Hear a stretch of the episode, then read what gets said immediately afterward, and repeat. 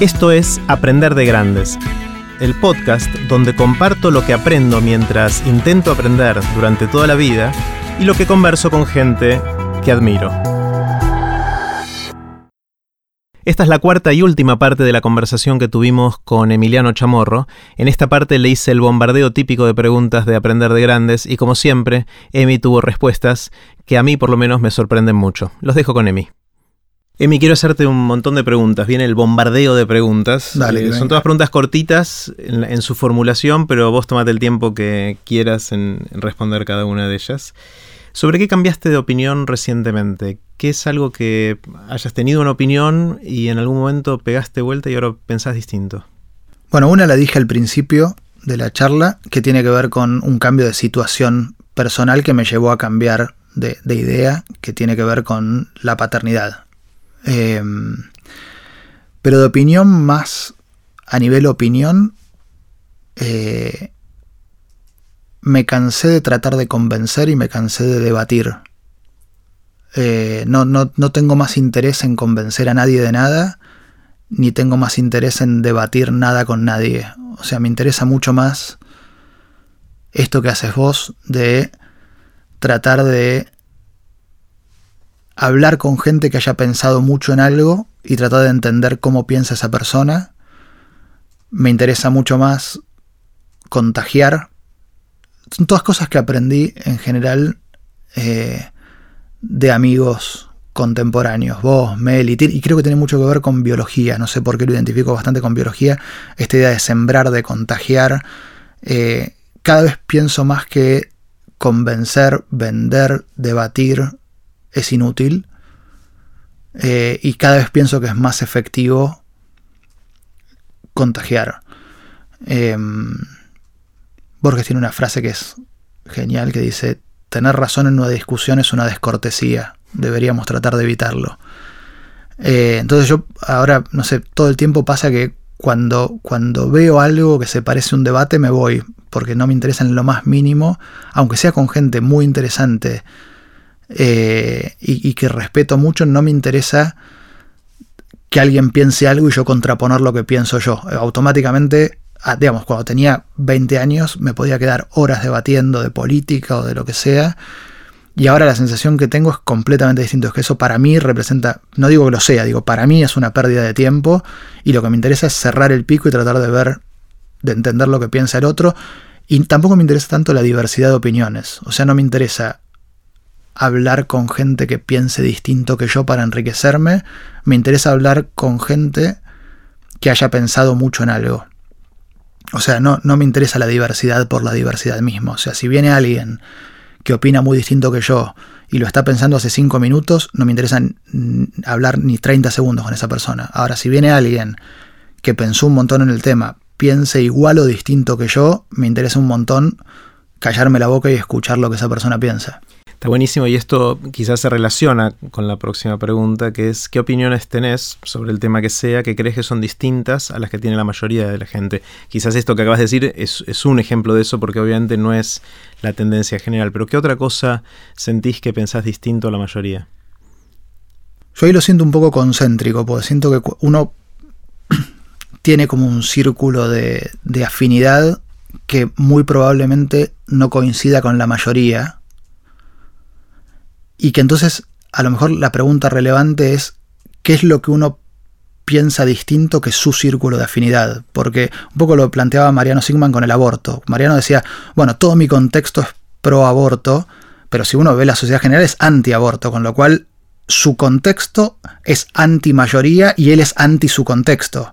Entonces, digamos, pues si no, yo siempre veo la idea esta del pensamiento crítico como gente que no tiene pensamiento crítico, que pertenece a un grupo que piensa distinto que la mayoría, pero el individuo piensa igual que su grupo de pertenencia.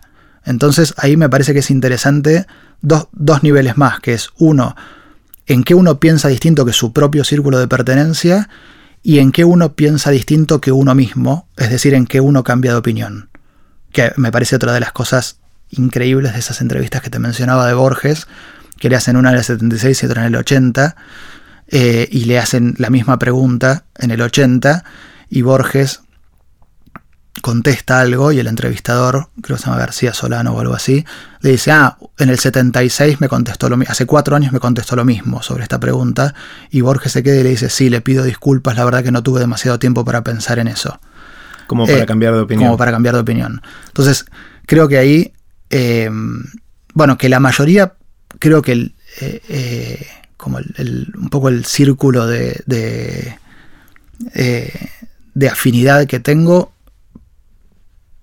piensa distinto casi todo que la mayoría, en el sentido de, eh, este, nada, de desde cosas de, de, política hasta tal vez este tema de, de, temas más sensibles como el aborto, como este, temas de religión, etcétera. Pero me parece que no, sé si eso es, es, lo relevante porque ahí el mundo de uno es el círculo de uno. Eh, en qué pienso distinto yo de la mayoría de los que constituyen mi círculo de cercanía, probablemente tenga que ver con esto del tiempo y de la neomanía. Em, mi círculo como de, afinidad y de amistad eh, está mucho más interesado en las novedades que yo. Digamos, a mí el último dispositivo, la última tecnología, el último negocio. Sí, lo último, a mí básicamente lo último me aburre sobremanera y siento que estoy perdiendo el tiempo. Eh, eh, no me interesa tanto el futuro como el pasado, a mí me interesa mucho más el pasado que el futuro. Eh, siento que mi grupo de afinidad está mucho más interesado en el futuro. y está mucho más interesado en esto, en lo que está pasando en la frontera. Y a mí me, me, me mueve mucho más, hasta emocionalmente, lo que sobrevivió digamos. Hay algo ahí que, a mí me, eh, me gusta de, de, lo eterno, o sea, un poco más Parménides que Heráclito, este, de lo que no cambia. Eh, y también con esto que es parte de lo mismo, que la mayor parte de mis amigos fueron a Burning Man y yo no iría ni con un revólver en la cabeza. Yo te voy a eh, llevar a mí alguna vez. Ya sé. Y a mí en cambio me fascina esto de decir que la gente ajustaba su, su reloj cuando Kant pasaba haciendo el camino que hacía, porque lo que está pasando en la cabeza de ese tipo en ese momento a mí me deslumbra e ir a ver gente en bolas a un desierto no. Claro. Eh, ¿Qué te sorprende? ¿Qué te asombra? ¿Qué son esas cosas que cuando vas por la vida y te cruzas con eso eh, decís, decís, wow, qué, espectacular? A mí me asombra mucho el origen de las cosas. Eh, el origen, eh, en general, el, cómo se pasa de nada a algo es algo que me deslumbra. En el sentido de una relación de amistad, de una relación de amor, de una relación sexual, o sea, de, decir, bueno, acá no pasaba nada y en este instante cambió algo y de, y de, la vida, digamos. Esto de que te decía de la paternidad tiene mucho que ver con con el origen de, ver a un, a un, humano en chiquitito, que es como el origen de un montón de cosas. Hay una, una, película que se llama Bichos, que los que no tienen hijos seguro no la vieron, pero hay una escena en la que el, protagonista habla de la semilla que después es el árbol. A mí esa, esa historia de que todo lo que hay en algo muy grande está condensado en algo muy chiquitito, me, me fascina. Y también en proyectos, en emprendimientos, cuando yo hago un emprendimiento, para mí es, es, eh, es ver una multinacional en, en, su semilla, no es ver la semilla por sí misma. O sea, creo que el, origen de las cosas, tanto en, la vida como en lo relacional, como en lo empresarial, es lo que más me, atrae. Está buenísimo. Eh, esta es una pregunta que le hago a todo el mundo, en tu caso es bastante especial dado que sos un coleccionista no solo de libros, sino de libros que leíste. Eh, y la pregunta es, ¿cuáles son esos libros, esas lecturas que a lo largo de la vida te transformaron, te formaron, hicieron que Emi sea el Emi que, que soy? No sé si la puedo contestar eso, porque la verdad es que fueron más personas que lecturas. Y después fueron lecturas, como te decía antes, que entraron por la persona. Porque yo siempre siento que compré el personaje antes de comprar lo que dice el personaje. ¿Borges es un ejemplo de eso? Desde ya. ¿Por qué? ¿Cómo, ¿Cómo, lo compraste Borges antes de leerlo? Con las entrevistas, con, la oralidad. Con, y, con cosas que creo que se montan sobre algo que le toca una fibra a uno eh, personal y que después uno compra el personaje y que después cuando compró el personaje, obviamente ya compraste su obra. Compraste suena muy yankee, muy el buy, pero tiene algo que ver con, con, no sé cómo se... Eh, a mí me pasó, por ejemplo, con una poesía de Borges que se llama Llanesa, que a mí me conmueve, la ley 400 veces y lloro cada vez que la leo,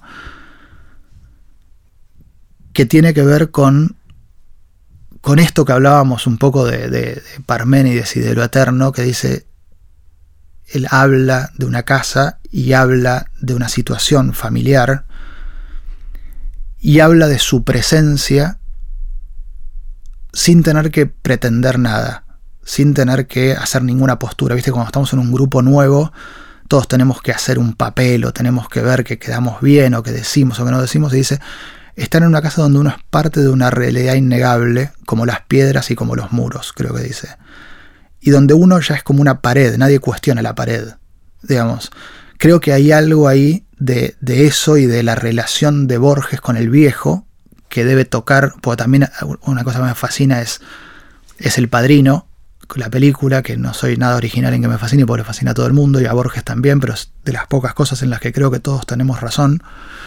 Eh, que básicamente son tratados de la relación padre-hijo. Y creo que hay algo ahí que toca a, la, este, a una fibra personal, tal vez con mi viejo, con mis hijos, este, andás a ver cómo es el mambo psicológico de eso, pero creo que uno entra por ahí, compra el personaje y después obviamente te, te llega todo. Está genial. Eh, si alguien te despertara en el medio de la noche y te sacudiera y te preguntara de qué trabajas, ¿Qué dirías? Que no me hinche las bolas. Déjame dormir. Déjame dormir. eh, de profesor, diría. De profesor. Eh, sí. Es lo que le contesté a mi hijo cuando me preguntó. Siempre me preparé para esa pregunta y el guacho me la hizo cuando yo estaba manejando en el medio de un quilombo de tránsito y me dice de qué trabajas. Yo nunca había tenido la más remota idea y había pensado mucho en contestarle de qué trabajo, pues no tengo idea de qué trabajo. Eh, y me salió sin pensarlo y no lo había, lo había preparado un montón, pero no sabía qué contestarle y me salió decirle de profesor y después me gustó esa idea. La idea de que cuando yo estoy en un emprendimiento, la verdad es que no me siento ni un inversor ni un empresario, todas esas cosas hasta las detesto, digamos, es como no me siento identificado con nada de eso. Eh, y, y lo que estoy viendo es que en verdad lo que estoy tratando de hacer es aprender cómo funcionan las cosas y enseñar eso en la medida de lo posible. Y, ese, y esa dialéctica entre el, entre el aprendizaje y la enseñanza es lo que me fascina, tanto en una clase como en un emprendimiento, como con amigos, como, digamos, estoy todo el tiempo tratando de, de ser como ese intermediario de ideas, este, que es un poco lo que nos gusta, creo que a vos también, y mucho de lo que nos mueve en TX Río de la Plata, ¿no? O sea, lo Totalmente. que tratamos de hacer es encontrar esas ideas y, y difundirlas. O sea, eso es exactamente, está buenísimo. Yo lo que aprendí en TX Río de la Plata es fenomenal también con la gente que conocí. Digamos, es, es increíble. Ahora no quiero buchonear a quien estoy ayudando, pero lo que estoy aprendiendo con el flaco al que estoy ayudando a preparar la charla es increíble. Digamos, es, es todas estas preguntas que, que, de las que charlamos hoy, aprendí un montón ayudando a alguien a preparar una charla de 12 minutos. Claro, eh, está bueno, reinterpreto todo lo que hacemos en TX La Plata con lo que dijiste hace un ratito, que es eh, buscamos gente que haya pensado o haya hecho muchas cosas y le sacamos el jugo. Es decir, tratamos de muy poquito tiempo destilar qué fue lo que aprendió en todo eso y qué vale la pena comunicar, ¿no? Eh, eso, esa palabra para mí me, me encanta, la idea de, de destilar la sabiduría de alguien que haya hecho o pensado o leído mucho sobre algo es increíble. Por eso me interesa mucho más hablar con viejos que con jóvenes. O sea, me, este, digamos, eh, así como libros viejos, me parece que hay un activo increíblemente grande en, en los viejos que está muy, muy poco aprovechado. Eh, no le quiero decir viejo a nadie, pero digo, yendo a gente grande, digamos, por ejemplo, eh, lo que, a mí de, de, los tipos que más me fascinaron eh, en, el proceso de TX Río de la Plata es Ronald Shakespeare, que era, que era casi como estar hablando con Borges, o sea, era, era una cosa increíble. Y después hay gente que creo que a pesar de ser joven, tiene algo de viejo y a mí me encanta eso, digamos. Eh, un tipo como Martín Bomer, a quien creo que también deberías entrevistar acá, es un tipo que si bien es joven, es un tipo de 50 años, eh, tiene algo de esa búsqueda de sabiduría que, a mí me encanta. Está genial. Eh, Viste, que cuando uno se junta con amigos o con familiares, está en la cena, eh, suele contar anécdotas. No sabes lo que me pasó, sabes que te conté la de no sé qué. ¿Tenés anécdotas vos? ¿Cuál, es tu anécdota? ¿Cuál es la, anécdota que contás más o que repetís más, que más te gusta? Yo cuento anécdotas de otros en general. Eh, en general no me interesan mis anécdotas. Eh, hay una que cuento en las clases que son un poco para justificar por qué estoy haciendo lo que estoy haciendo, que creo que es la única que cuento mía personal, que es una vez que mm, yo estaba laburando mientras hacía la carrera de derecho acá, que era como bastante sencilla, em, e, e iba varias veces por año a Nueva York a laburar en la misión argentina, en la Embajada Argentina ante Naciones Unidas. Y lo que más me interesaba era laburar en lo que se llama el Programa de Naciones Unidas para el Desarrollo, que lo que hace es eh, trabajar en programas de desarrollos en países pobres. O sea, básicamente hacer plantas potabilizadoras de agua, hacer puertos, hacer autopistas, hacer escuelas. Y yo laburaba ahí con gente que sabía un montón de eso, de, cómo hay que hacer para ayudar a, no sé, a Haití a reconstruirse. Y a mí me fascinaba esa gente, estudiaba un montón cuando estaba acá sobre ellos y después tenía la oportunidad de laburar allá con ellos y me encantaba. Y un día vino Ted Turner, el dueño, el fundador de CNN, y puso mil millones de dólares en lo que se llamó el Turner Fund eh, para programas de desarrollo. Y ahí lo que me pasó es que vi a toda la gente que yo admiraba y que sabía y que había estudiado décadas lo que había que hacer, tratando de convencer a los pibes que había puesto Ted Turner a decidir sobre esos mil millones de dólares y que los que terminaban tomando la decisión de si se hacía la planta potabilizadora de agua en Haití o la carretera en Somalia eran los pibes que manejaban esa plata y no los tipos de 50, 60 años que habían estudiado décadas sobre qué había que hacer. Y ahí fue como un, un curso sobre el funcionamiento del mundo que tuve en una tarde, que es el que controla la guita decide qué se hace. Independientemente de lo que voten todos y después, después lo empecé a ver mucho en Naciones Unidas. O sea, venía el Consejo de Seguridad y votaba que había que hacer una, una, intervención en la ex Yugoslavia. Fenómeno, pero si la OTAN no ponía las tropas, no se hacía. Y si la OTAN ponía las tropas, el Consejo de Seguridad terminaba votando igual y autorizando para no quedar desautorizado.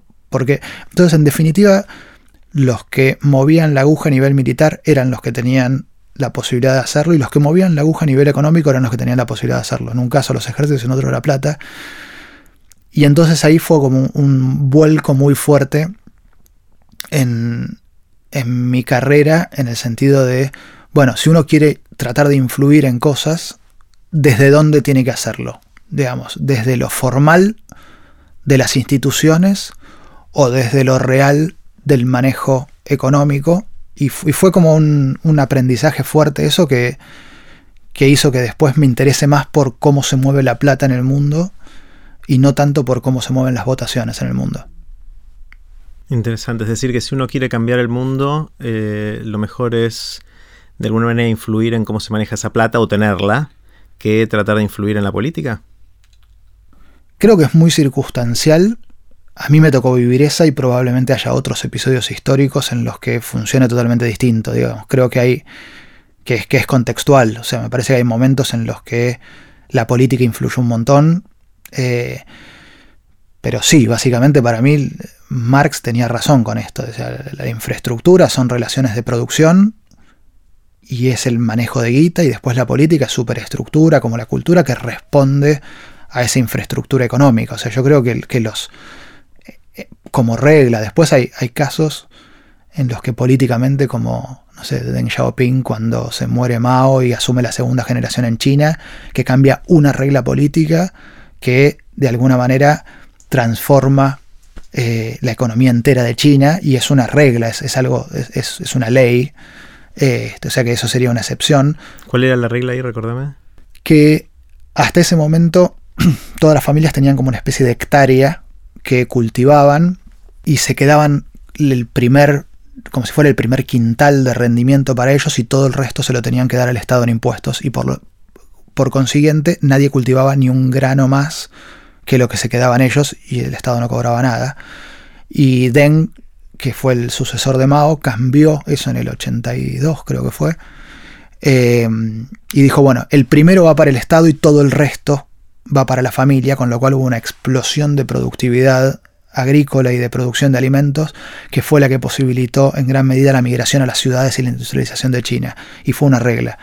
Pero, digamos, sacando excepciones, y si bien creo que la política juega un papel, etc., siempre mi impresión es que hay cosas de, de, la, de la infraestructura económica y más abajo de eso, de las relaciones de producción, que son las que te terminan determinando después cómo funciona la política y nada, lo vemos, eh, en Estados Unidos se ve bastante ahora que están las campañas, el tema de, del manejo de la plata es súper importante, o sea, y cuando eh, Joe Biden, el vicepresidente actual, de, que, que, tenía una imagen muy buena y que estaba por un lado en los demócratas Sanders y por otro Hillary. Hillary, a pesar de que a mí me encanta, es increíblemente odiada este, y no creída, digamos, no, no, no, no, no, no creída ella misma, sino que la gente no le cree. Y Sander era un tipo para, la, para el espectro político de Estados Unidos demasiado de izquierda.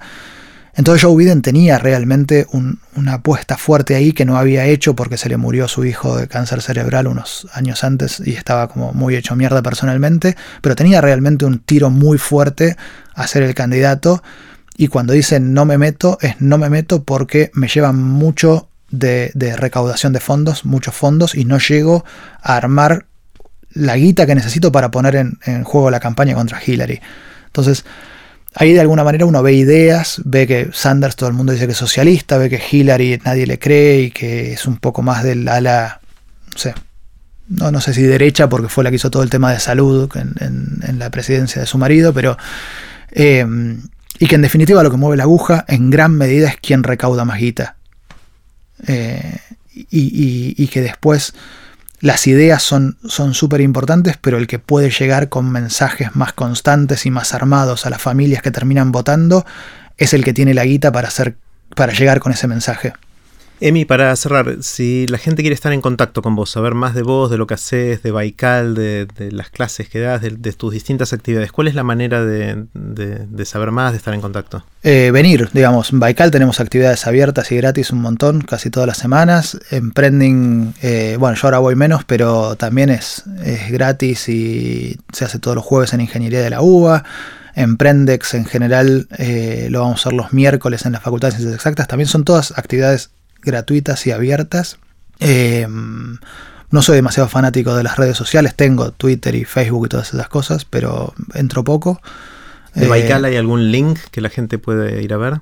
Sí, tenemos, eh, tenemos em, una página web, tenemos un grupo de Google que distribuimos todas las novedades y tenemos un grupo de Facebook que también publicamos todas las novedades ahí. Busquen Instituto Baikal y, ahí me encuentran. Yo voy casi todas las semanas. Perfecto. Emi, un montón de gracias. Eh, como siempre, un placer. Bueno, gracias a vos. Y así terminó la conversación que tuvimos con Emiliano Chamorro. Puse los links relevantes de esta conversación en aprenderdegrandes.com barra chamorro. Espero que les haya gustado.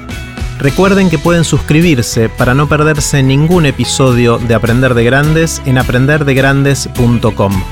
Los espero en el próximo episodio de Aprender de Grandes, cuando les cuente lo que aprendo en mis intentos por seguir aprendiendo durante toda la vida y en las conversaciones que tengo con gente que admiro. Chao.